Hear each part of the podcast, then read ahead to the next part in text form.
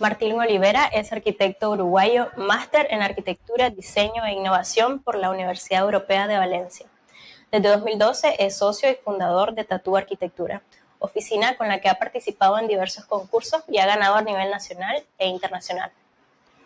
Hola Martín, bienvenido a Planta Baja, gracias por aceptar la invitación.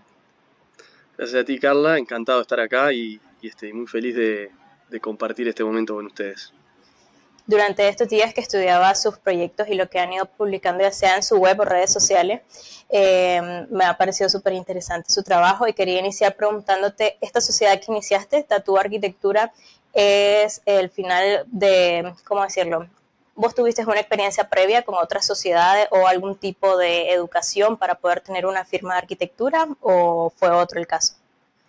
No, este, esta fue como nuestra primera experiencia bastante inconsciente, de hecho. Este, éramos tres amigos de, la universidad que eh, decidimos de un momento a otro empezar como un camino de espacio propio. Lo que estábamos buscando era un poco eso, ¿no? Encontrar ese lugar donde poder experimentar, empezar a explorar en proyecto y proponer las cosas que nos gustaban.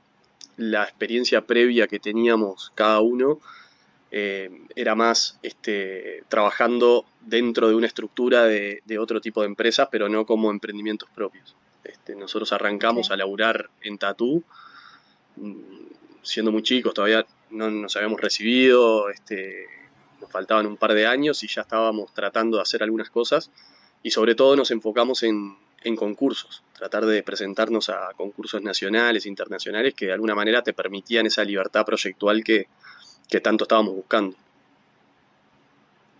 Em, ¿Y cómo fue tu, tu proceso, tu vida universitaria laboral antes de ese primer acercamiento con Tatum? ¿Hace cuánto tienen la firma? ¿Cómo ha sido toda esa experiencia hasta hoy, 2023? Bueno, yo, em, este, a ver, ¿por dónde empiezo? Mi experiencia fue, fue muy, muy breve previa a Tatu. Este, trabajé únicamente en una oficina de, que también se dedicaba un poco a lo mismo, a, proyectos de arquitectura y hacía algo de obra, pero, pero estaba, era un, trabajo más de oficina, más de dibujante técnico. Y ahí estuve muy poco tiempo, estuve un año y algo y ya después este, formamos esto con, con los chicos. Eh, nosotros empezamos a trabajar en conjunto en 2008 eh, empezamos a hacer cosas como freelance, eh, mm, enfocados más en cuestiones más pequeñas, diseño de mobiliario, alguna reforma, este, cosas que eran como, simplemente para poner a, girar y a, andar el, sistema. Y, en ese lapso también intentábamos, como te decía, eh, presentarnos a concursos. En, Uruguay tenemos la, gran suerte en la Universidad de la República de que existe un, concurso que está asociado a un viaje académico que se hace a final de la carrera, que es el concurso de, arquitectura RIFA, que se, básicamente se convoca todos los años a un concurso de arquitectura entre estudiantes, este, no importa de qué año, se pueden presentar todos, para el diseño este, del anteproyecto de una vivienda del entorno de 100 metros, en aquel momento cuando nos presentábamos nosotros era de esa escala, y, y bueno, y esa, y esa vivienda después se construye. Quien, quien gana el concurso de arquitectura rifa después construye la casa, que es el premio mayor de, esta especie de, rifa de viaje para, egresados. Eh, entonces empezamos por ese lado, empezamos a trabajar un poco en cosas freelance y por otro lado también presentándonos en estos concursos empezamos a generar una dinámica de trabajo que nos, que nos quedaba cómoda y que nos gustaba, nos sentimos como muy, muy este, muy naturales trabajando juntos y a partir de, esas instancias de concurso empezamos como a ampliarlo, empezar a buscar plataformas de concursos a nivel internacional y, tratar de, bueno, de, pescar algo por ahí, ¿no? de presentarnos y, ver qué pasaba, un poco explorar qué era lo que nos estaba faltando en el entorno profesional a nosotros. Después de eso, ya casi que por inercia se fue desarrollando la oficina. Nace como, como, ese, ¿no? como, esta oficina de, exploración proyectual para concursos y después empiezan a llegar los encargos privados y los, y los tratamos de compaginar. Recién en 2016, perdón, recién en 2016 eh, aparece Tatú como tal, del 2008 al 2016 trabajamos un montón, pero, pero sin nombre, solamente Tatú era, era una figura que quedaba en la interna y, que, que eventualmente le íbamos a, íbamos a dar la cara, ¿no? Este, de alguna manera. Y, fue muy natural. Este, empezamos a trabajar en escalas muy pequeñas, eh, nos empezamos a vincular con proyectos que tenían que ver con, arquitectura y paisaje, que es algo que nos apasiona a todos, y, de a poquito se fue dando que, la oficina fue creciendo. El primer este, gran paso que tuvimos o, gran momento fue cuando ganamos un primer premio en el concurso internacional del Lanzarote, Music Factory, que fue un concurso eh, convocado por el, este, el Cabildo de Lanzarote de Islas Canarias, donde se presentaron 136 propuestas de 40 países, fue este, un concurso bastante grande y para nosotros una gran sorpresa, ¿no? No esperábamos ganar ese concurso y, de golpe nos, nos, encontrábamos con que sí, había sido seleccionado y, este, premiado con el primer premio y, bueno, y fue un poco algo que nos, nos eyectó de alguna manera dentro de, este, de la carrera profesional que habíamos empezado. Tienen una fuerte cultura, discúlpame que te, que te interrumpa, tienen una fuerte, una fuerte cultura de participación de concursos. Eh, me llama la curiosidad, no sé si aún te acordás, primeramente, ¿cuáles eran como los ítems que cumplían estas convocatorias para que ustedes dijeran, ah, sí, es como si nos interesa participar porque pues a la hora de la hora realmente hay muchas convocatorias y, uno no puede estar en todas. O no sé si era como también algo, una competitividad que ustedes decían, vamos a participar en todas. Y eh, cuál es la diferencia ¿no? de lo que miraban antes a lo que miran hoy en las convocatorias de concurso porque siguen participando en ello. Bueno, esa pregunta es, bastante interesante porque sí, por supuesto que cambió el foco desde el principio hasta ahora al principio, cuando empezamos a, concursar, lo que buscábamos era gimnasia. Era más que nada eh, poder construir una metodología de trabajo este, o una metodología creativa que nos permitiera abordar varios concursos a la vez o varios concursos de forma consecutiva este, y sin perder como la, calidad o sin perder como esa, eh, ¿no? esa vueltita de tuerca que nos gustaba explorar en los concursos a nivel proyectual. Em, en principio no, teníamos como muy, claro cuál era, cuáles eran las condiciones que mejor se ajustaban a lo que estábamos haciendo. Era un poco probar para ver dónde estábamos y a partir de ahí este, sí empezar a cambiar esas, esas búsquedas. Al principio nos presentábamos en, tanto en concursos para estudiantes como para arquitectos, como locales, como internacionales. Lo que sí siempre tuvimos muy muy claro es que todo lo que apareciera en Uruguay nos íbamos a convocar, nos íbamos a presentar, todo lo que se convocara en Uruguay íbamos a tratar de participar porque Uruguay tiene una cultura de concursos un poco este, austera.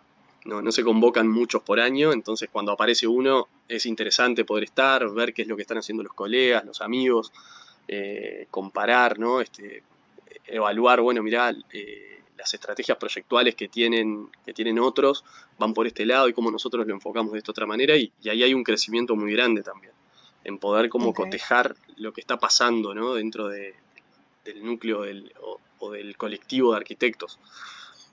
Hoy en día creo que todo esto fue avanzando y, fuimos limpiando un poco el tipo de concurso al que nos, queremos presentar. Ya no nos presentamos a concursos eh, únicamente de ideas, nos presentamos a concursos que sean que se vayan a construir, que tengan como premio justamente la, ejecución de la obra, y lo hacemos tanto en Uruguay como, como afuera. Intentamos presentarnos en concursos que se van a construir tanto en Uruguay mm. como en el extranjero, a nivel internacional.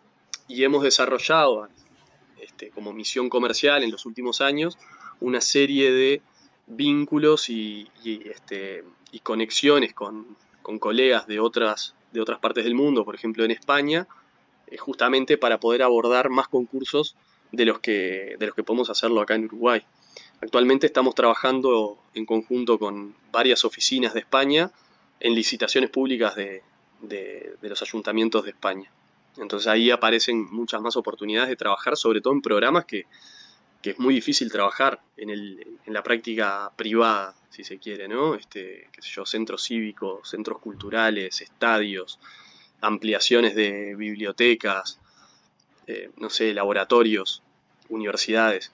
Son programas que son súper interesantes y que no todo el tiempo tenés oportunidad de, desarrollarlos, ¿no? de investigarlos, de proyectar. Eh, las colaboraciones internacionales a nosotros nos empezaron a dar eso. Siempre a nosotros nos gusta decir que somos una oficina que está todo el tiempo en movimiento y que de alguna manera se basa en, ese trabajo colectivo, ¿no? en, la colaboración, en, en, crear en conjunto y se nos da muy bien. Eso es, lo, eso es lo bueno, o por lo menos creemos que se nos da bien. ¿Estas alianzas con firmas españolas se da cuando estudias tu máster o durante el proceso laboral que le llevó que ganaron un concurso también en Valencia, si no me equivoco? Sí, es, justamente el concurso de era en Lanzarote, en, Islas Canarias, el que te comentaba antes. Eh, ese concurso lo que, lo que nos obligó fue de alguna manera a reestructurarnos. Okay. Ese concurso lo que nos obligó de alguna manera fue a reestructurarnos como oficina y, a disgregarnos, ¿no? De alguna manera alguien tenía que estar cerca del desarrollo del proyecto ejecutivo para el, para el Lanzarote Music Factory y a su vez para la gestión del equipo multidisciplinar, porque iba a ser un, ejecutivo que iba a necesitar de ingenierías acústica, estructural, eléctrica, eh, sanitaria, etcétera, ¿no? Iban a haber un paquete de asesores involucrados con los cuales había que estar en diálogo constante, entonces, bueno, decidimos que alguien se tenía que ir, en ese momento eh, mi socio, uno tenía familia, el otro estaba esperando familia. Y bueno, yo no, yo estaba soltero y sin, este, y sin hijos, así que me tuve que sacrificar y me fui a Valencia para estar cerca del proyecto. Y ahí es donde hice ese máster que, bien comentabas. Eh, y bueno, y durante ese máster, obviamente, generás un, generé una serie de, conexiones y una serie de, de, contactos que después nos permitieron empezar a traccionar en este, en este sentido, ¿no? Fue como una decisión posterior la de empezar a vincularnos con oficinas. Cuando yo vuelvo para Uruguay, ya terminado el, trabajo para Lanzarote, ya terminado el máster, eh, y con, bueno, con una serie de, herramientas nuevas para empezar a, incorporar al, al, trabajo en la oficina, eh, decidimos que una de las patas que teníamos que fortalecer era justamente la internacionalización del estudio. Y ahí no solamente entra en juego lo que había hecho yo en España, sino también lo que, lo que estábamos haciendo acá en Uruguay, que, se continuó, lo continuaron Horacio y Leandro, y que, claro, nos permitió generar una base muy sólida para después empezar a, tratar de generar estos vínculos. Eh, de hecho, nos terminamos presentando una serie de programas del Estado de apoyo justamente a empresas que quisieran internacionalizarse y expandir sus servicios para otros lados y tuvimos muchísimo apoyo, desde Uruguay 21, ANDE, que son oficinas que justamente se desarrollaron para promover este tipo de iniciativas, em, con programas como el de ProExport, eh, no sé, Inspirame Unión Europea o Pyme al Mundo, son una serie de programas que nos permitieron a nosotros generar una base muy sólida a nivel de estrategia empresarial que hoy en día la estamos rentabilizando justamente con estas colaboraciones ya establecidas. Em, en este, este máster tenía tintes empresariales, me parece que me comentaste. Em, ¿Qué cambios hubieron en vos luego de, hacer este viaje, no, de regresar hacia Uruguay? Eh, ¿Hubo algún cambio fuerte en, la firma o, cuál era tu visión, no, ahora luego de, tener esas nuevas herramientas en, tu mente?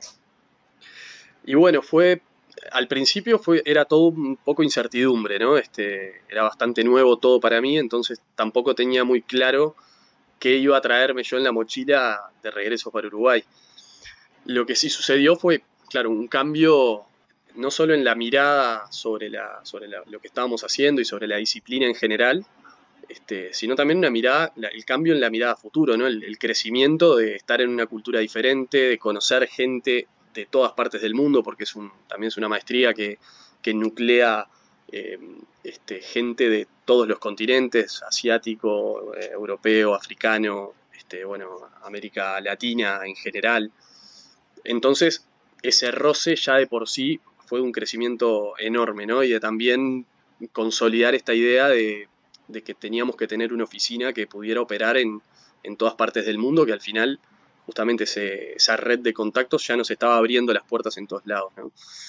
Y lo que, lo que sí trajimos fue como o lo que traje al, estudio para complementar lo que estábamos haciendo era conocimientos que estaban más enfocados a la estructuración de un negocio, este, sobre todo de una oficina de arquitectura, que quizás no era lo que yo esperaba cuando, cuando empiezo ese máster, pero sí en el transcurso del mismo entendí que habían una serie de herramientas que podía aprovechar que iban a ser de muchísimo valor, ¿no? Y bueno, y un poco a la vista está que cuando empezamos a, reestructurarnos y, a aplicar un montón de, estas herramientas, el estudio tuvo la oportunidad de crecer y crecer, crecer mucho en poco tiempo. Eh, tienen dos sedes en ciudades uruguayas y una en Valencia. Eh, ¿Cómo se organizan? ¿Eso aún es vigente o, ha cambiado? Bueno, eso fue... sí, eso, eso es algo así. En realidad, las dos oficinas en Uruguay em, son, reales. Tenemos una oficina en Montevideo y una en Cerro Largo, en Melo, que es una ciudad del interior que queda a 400 kilómetros aproximadamente de Montevideo. Montevideo es la capital. Y entre esas dos oficinas abarcamos casi que todo el litoral este del país donde tenemos mayormente nuestros trabajos. Em, la oficina de Valencia era, básicamente era yo en Valencia, durante el tiempo que estuve ahí, que estuve dos años y, sí, y un poquito más, este, moviéndome entre, entre Uruguay y España. Pero bueno, durante ese tiempo sí tratamos de generar eh, una pata en, en España. Después vino la pandemia y obviamente tuvimos que, cortar con ese, con ese vínculo formal porque no tenía sentido en, tiempos de pandemia estar este, físicamente en, dos países. Lo que sí quedamos con, todo este, lo que te decía, ¿no? Como toda esta masa de contactos que nos permitía de alguna manera tener una presencia en España, que era un mercado que a nosotros nos interesaba muchísimo y que, y que nos empezaba a aportar ya desde hace, desde el principio, una, energía y, este, y una disrupción dentro de la dinámica del estudio que fue buenísima, fue alucinante y, que bueno, que hoy estamos tratando de potenciar a la distancia, simplemente con, mucho contacto este, digital, este, por, los nuevos medios de comunicación que, tenemos hoy y que están alucinantes como, como ahora que estamos teniendo esta charla para ustedes y, y que bueno, y que son herramientas que hay que aprovechar, ¿no? Este, no, no hay que dejarlas pasar hoy en día se puede trabajar para todos lados y lo interesante es conectar con, una persona del otro lado que tenga esos mismos intereses, esas mismas inquietudes de colaborar y, llevar adelante estas, estas cosas. ¿no? Eh, ¿Por qué Tatú? ¿Por qué Tatú Arquitectura? ¿Cuántos colaboradores o cuántos, no sé si lo dijiste ya, cuántos socios son, cuántos colaboradores tienen? Bueno, Tatú, eh, Tatú es el, el nombre Tatú en sí, es por un, por, un animal de acá, el tatumulita, que es un, bichito muy simpático, poco carismático, medio feito, pero que a nosotros siempre nos, nos gustó y nos gustó sobre todo el nombre. Eh, no había como una relación directa con el, con, el tatumulita en sí. Este, nos gustaba el nombre, cómo sonaba, que era corto, que tenía pocas sílabas. Después le encontramos un montón de, de justificativos, pero que son pero que son posteriores y súper forzados la realidad es esa, ¿no? No queríamos el típico nombre de oficina con siglas de los nombres de los socios. Este, y bueno, y Tatu nos parecía simpático, entonces medio en chiste, medio en serio, lo empezamos a utilizar en la interna antes de formalizarlo y cuando quisimos ponerle nombre a lo que estábamos haciendo, ya fue como muy natural. Listo, somos Tatu Arquitectura y, punto. Hoy en día somos... Un, un tatu para nosotros es un armadillo creo. Es eso, es un armadillo, sí. Ahí va. Este, que se hacen bolita cuando tienen miedo y, se meten en ah, y viven abajo de la tierra. Ese mismo. eso es tatú. Eh, y bueno, hoy en día somos eh, ocho personas o nueve con Rodrigo, este, que estamos trabajando y estamos en este mismo momento haciendo un llamado para dos cargos más. Para un oh, sí, lo vi. estudiante, ¿Lo viste? Para un estudiante avanzado y para un arquitecto junior que se integren a diferentes partes de la oficina.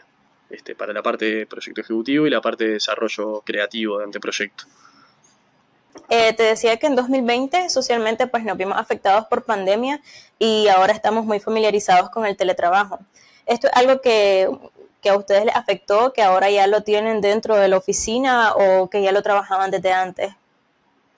Sí, a nivel, a ver, a nivel, a nivel social, lo de la pandemia fue, fue increíble, creo que nos afectó a todos. Nosotros, yo en particular no tuve la, este, la mala fortuna de, perder ninguna persona cercana, pero amigos, conocidos, creo que todos, este, sí le sucedió y fue, fue trágico, ¿no? Este, la realidad es que a nivel profesional, para nosotros la pandemia significó un, en realidad un momento de explosión dentro de la oficina por varios motivos. Uno es este que estás diciendo vos, ya estábamos habituados a trabajar, este, a teletrabajar o a estar linkeados en red eh, y no físicamente, ¿no? Esto de las dos oficinas, que uno de los socios vive en, este, en, Melo y el resto de la oficina está en Montevideo, ya nos tenía acostumbrados a, bueno, que las coordinaciones semanales las hacíamos por Zoom o por otra plataforma, por Meet, y, bueno, y de esa manera siempre estábamos linkeados, usábamos un, un RP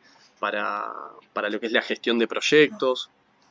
De alguna manera ya teníamos una, un inicio de transformación digital dentro de, de la oficina y eso nos permitió que cuando tocó por obligación estar separados y encerrados, lo tomáramos como muy natural. No, realmente no nos afectó en la dinámica, al contrario, lo pudimos capitalizar muchísimo esa experiencia previa durante la pandemia. Y durante la pandemia, de hecho, nos aparecieron como encargos súper interesantes. Quizás los proyectos más lindos que desarrollamos en, en Tatú aparecieron en pandemia, lo cual es como ahí un poco ambiguo, ¿no? Te deja como con un sabor un poco semidulce, semi amargo, que no, que no es fácil terminar de tragar, pero bueno, es así, no, no teníamos mucho que hacer. Hablando de capitalizar, este es un tema que no he tocado anteriormente, pero que sí es importante. Quería preguntarte sobre el tema de los honorarios, ¿cómo lo trabajan ustedes en la firma? Nosotros en los honorarios en, Uruguay, eh, no sé cómo es en, Nicaragua, no, no, lo tengo muy claro. Ahí le tendría que preguntar a, Mauricio, ¿A Mauricio? Valenzuela o a Rodrigo Watson, otro gran amigo que nicaragüense, este, cómo, lo, cómo lo gestionan. Pero bueno, en Uruguay históricamente estaba, estaba vinculado al costo de obra, con, como con ciertos porcentajes de incidencia en torno al costo de obra. Para nosotros eso no tenía mucho sentido en el tiempo que estábamos viviendo y de la manera en que nosotros nos manejábamos este, como empresas, si se quiere, ¿no? Ahí ya poniéndonos en un, en un lugar más este, eh, menos poético y, ¿no? y, como más eh, estructurado, tratamos siempre de, calcular los honorarios en función de los recursos que vamos a utilizar para un proyecto. Entonces definimos horas de socio, horas de coordinador, horas de proyectista, de, arquitecto para proyecto ejecutivo, de arquitecto director de obra, dibujante, etc. Hacemos esa bolsa de horas en la interna, definimos una rentabilidad del negocio y tratamos de verlo así, como de una manera como muy fría y hacemos una propuesta de honorarios. Siempre a los clientes les, les terminamos diciendo eso. Nosotros hacemos una propuesta de honorarios que fija para ese proyecto, para esa escala y para esas condicionantes que definimos de, como punto de partida y a partir de ahí ya, ya este, queda como establecido. No hay una variación ni una fluctuación en esos honorarios en función de, de si el proyecto termina costando X o, X menos 1. ¿no? Este, al final no, no, le veíamos tanto sentido y lo, nos pareció lo más natural hacerlo así. Ok, en términos de, de números, ¿cuáles son como los precios, costos por cada uno de estos personajes que mencionas? Y bueno, ahí vos decís en términos como de, de, del costo de horas, decís.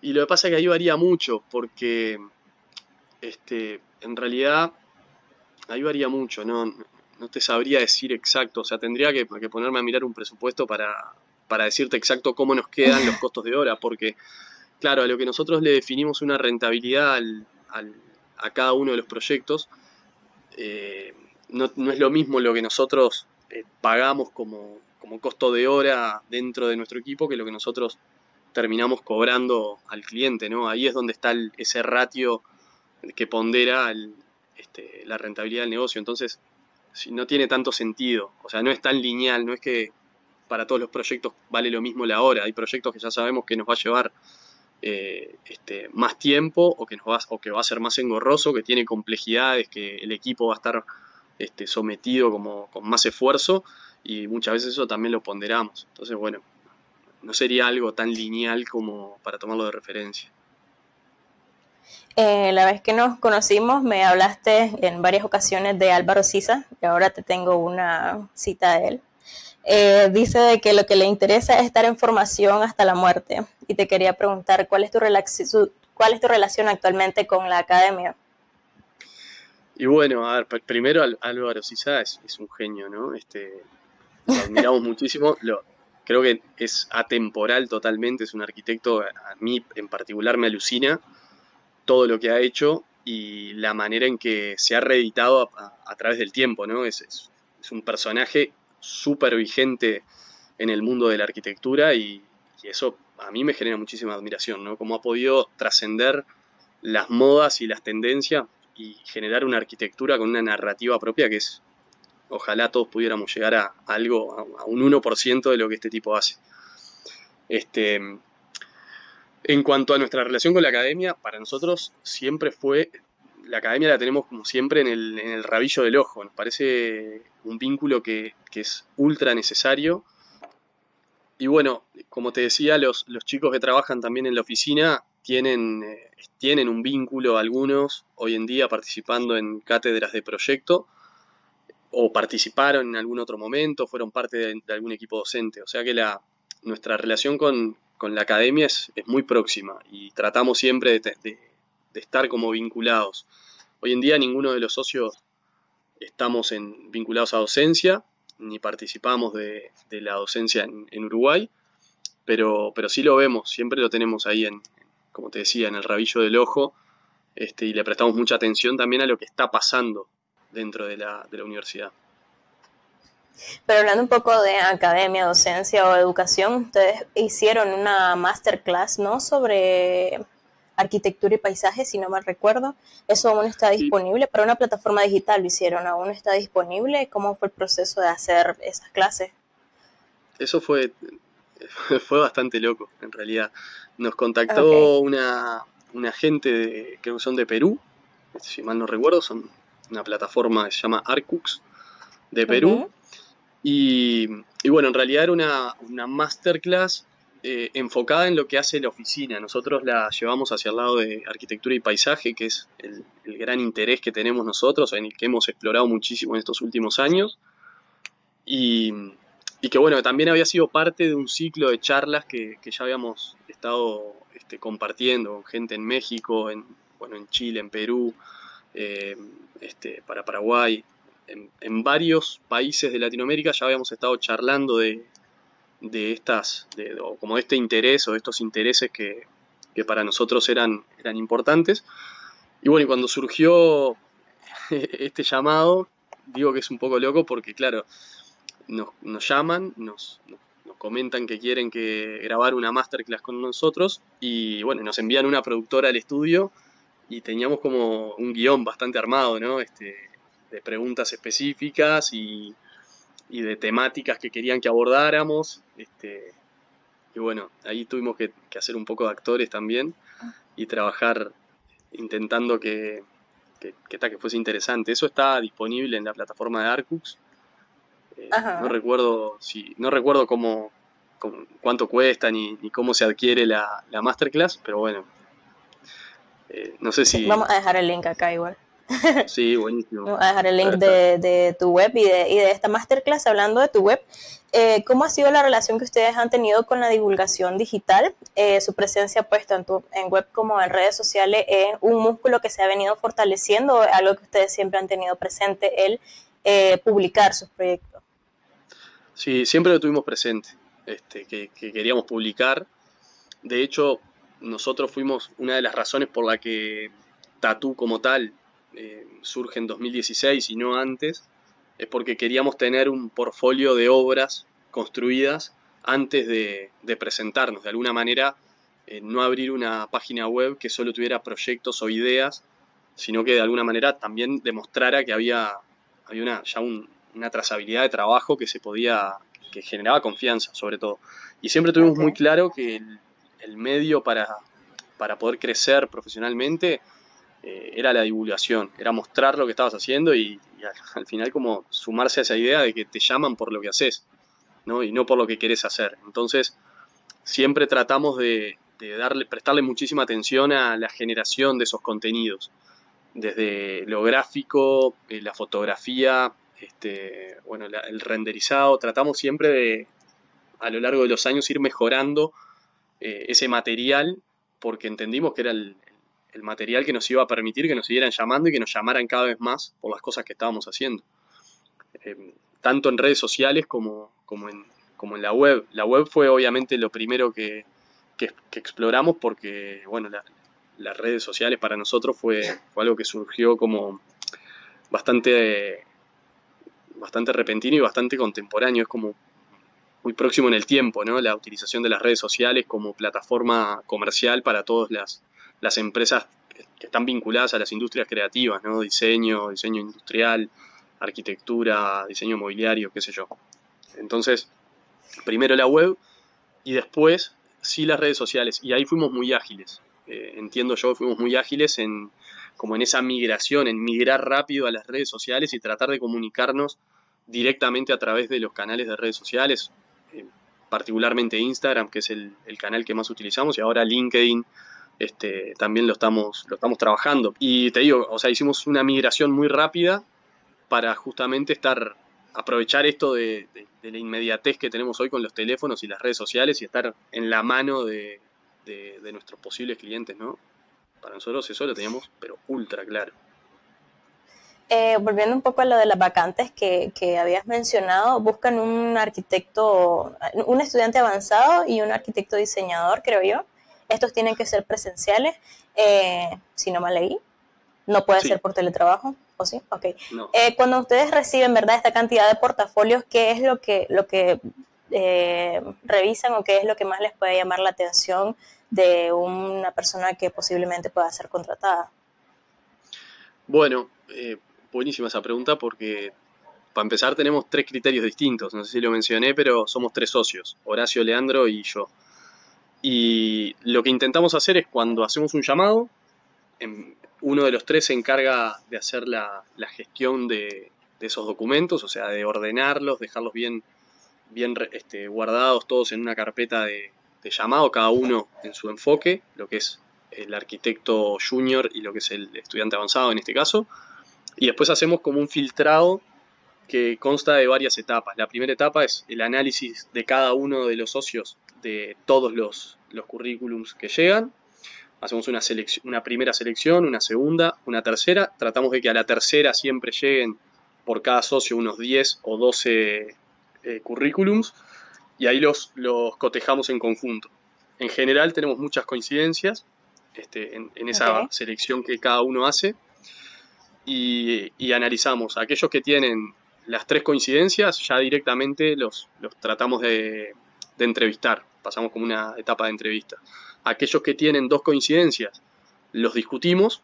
Y aquellos que tienen una única eh, este, como postulación, si se quiere, porque yo lo seleccioné porque le vi algo interesante o porque lo seleccionó Leandro, eh, ese socio que lo haya seleccionado explica por qué le pareció que era interesante ese perfil, lo discutimos y vemos si entra como en ese, en, ese, en, esa última, en ese último sprint de selección.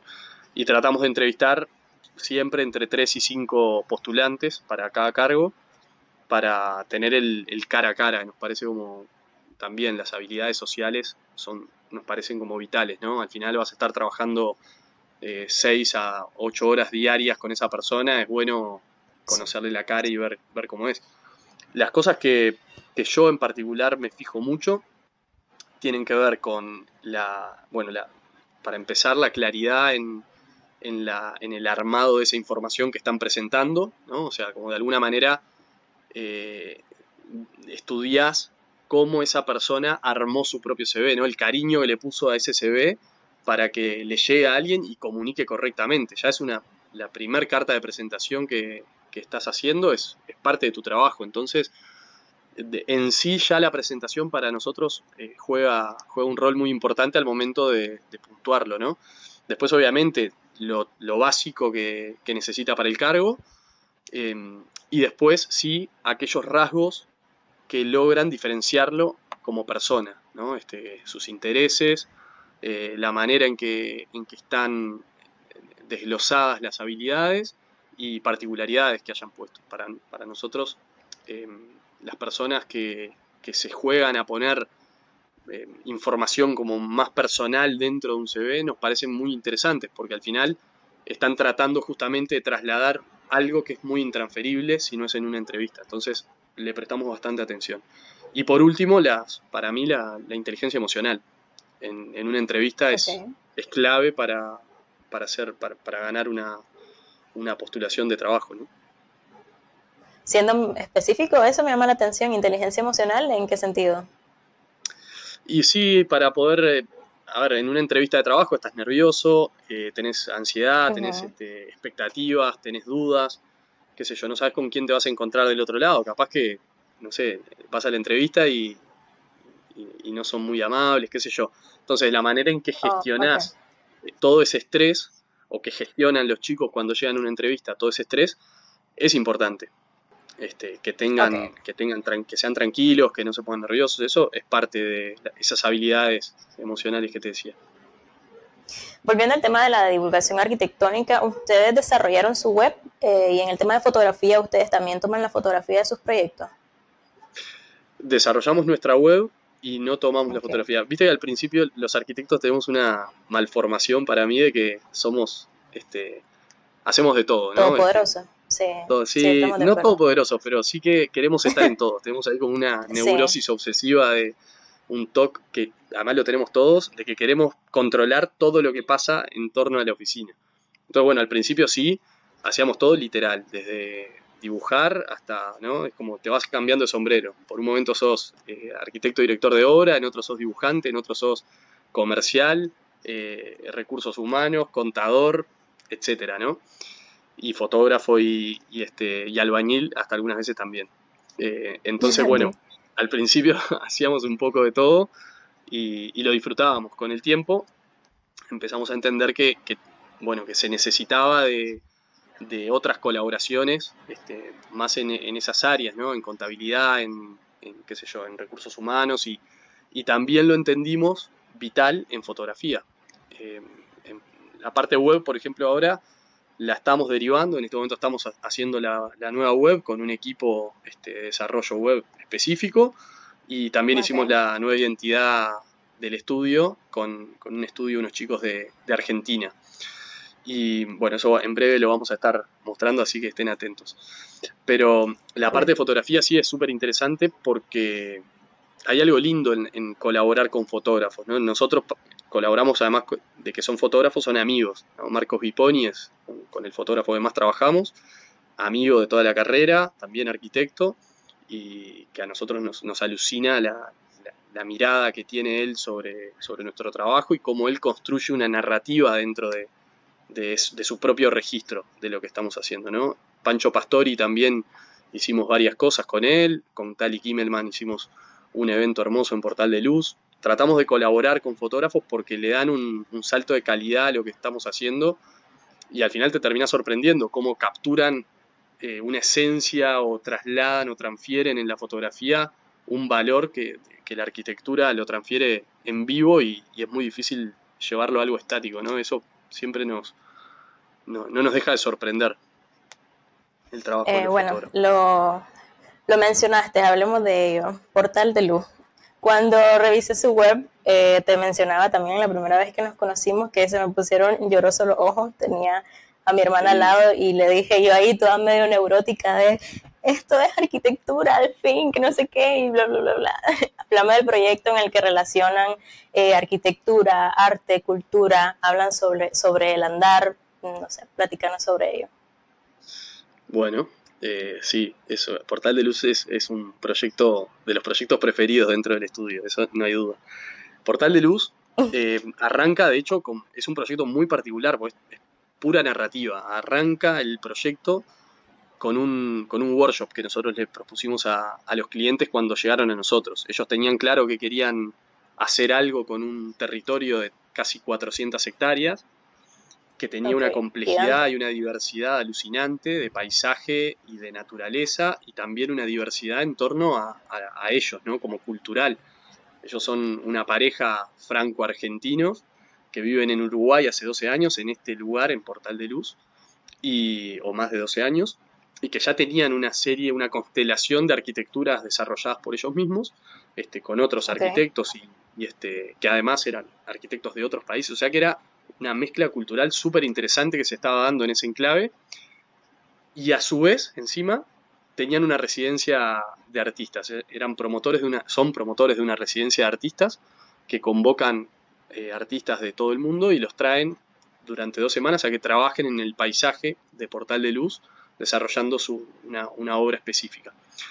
Cuando nosotros llegamos a eso, para empezar, nos abrumó, fue como una cantidad de información que había que procesar para poder proyectar en ese lugar que era inabarcable. Entonces lo primero que les propusimos fue justamente hacer un, evento que le llamamos el Arte Studio, que era llevar a todo el equipo de Tatú durante cinco días a Portal de Luz, quedarnos con ellos en Portal de Luz para conocerlos a ellos, para entender cuál era el vínculo con el arte que, hacía como este eje transversal en, todo, en toda la vida de Portal de Luz, y a su vez recorrer esas 400 hectáreas para entender la complejidad de ese paisaje, ¿no? Y era un entramado eh, muy complejo que había que, desandar para poder este, proyectar ahí, ¿no? Y a su vez lo que nos pareció como oportuno también fue que este workshop tuviese como la voluntad de construir una sensibilidad ampliada.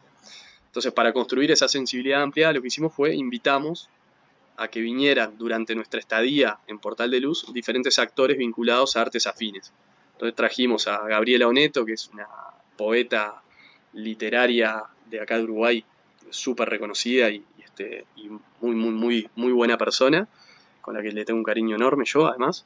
Eh, después este, trajimos a Carmen Barral, que trabaja en la Comedia Nacional, en teatro, Tali Kimmelman en fotografía, bueno, Diego Capandé y Paul Moiso que tienen que ver con la gestión del territorio, el paisaje y demás, Willington de Bellis para hacer una intervención en, este, física en ese territorio, y entre ellos empezábamos a armar una, discusión que lo que buscaba justamente era explotar, ¿no? que se construyera una sensibilidad realmente colectiva y ampliada en torno a estas disciplinas afines que nos iban a aportar una mirada distinta. Eso fue el, puntapié. Hasta ahí no teníamos brief de partida, o sea, ni siquiera sabíamos qué íbamos a hacer en, en Portal de Luz. El proyecto terminó eh, o, lo, que, lo que empezamos a trabajar con ellos y que están en curso y eventualmente se seguirá desarrollando fue entender que en ese territorio eh, el proyecto no tenía que ser construir más ni ejecutar más, sino proteger.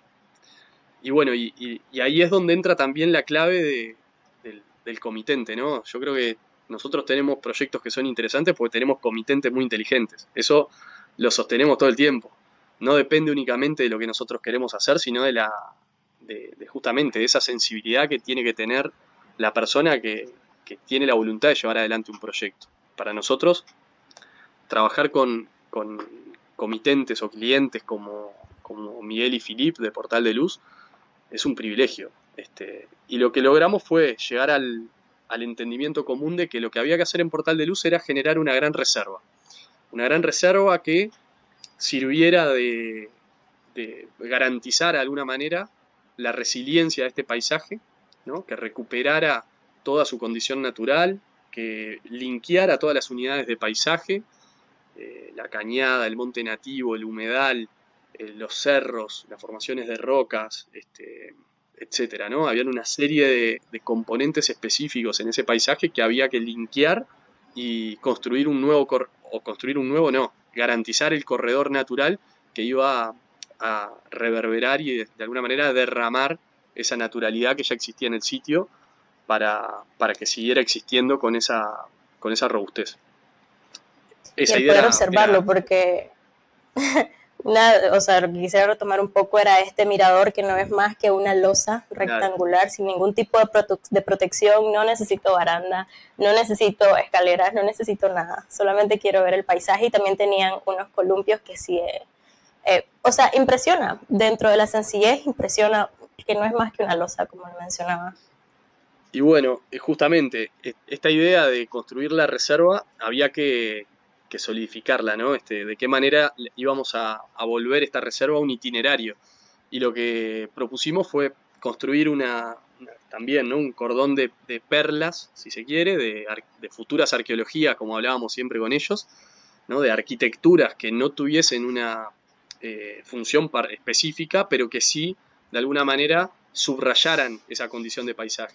Entonces, una de las primeras intervenciones que hicimos fue ese mirador que, que comentás vos, que era en el, punto más alto de ese territorio, eh, decidimos colocar una placa de 12 metros de largo por 2 de ancho, flotando casi que jugando como con la gravedad de, ese sitio y de alguna manera subrayando la condición del atardecer profundo, ¿no? de ese horizonte profundo o de ese deseo de paisaje que era justamente lo que estábamos buscando construir. Y elegimos que fuese un hormigón, un hormigón rústico, justamente también porque de alguna manera era un elemento mineral más de este paisaje, ¿no? y, a futuro ese paisaje se lo comerá y dentro de 50 años, si Portal de Luz ya no existe, va a quedar este vestigio de, ¿no? de una arquitectura, una intención de proyecto macro de otra escala que de alguna manera habla de, cómo nos estamos relacionando con ese sitio. Para nosotros sí, fue, es una, es una pieza que nos, nos gusta mucho.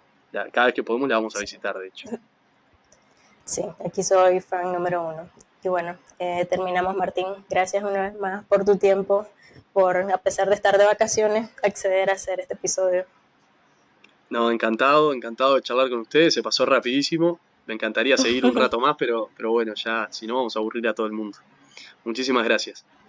Planta Baja es un podcast creado por Carla Tejada. Gracias a Diga Wood por la producción musical de entrada y cierre, Jorge Apamón por las piezas gráficas y a Juan López del Sol de Centroamérica.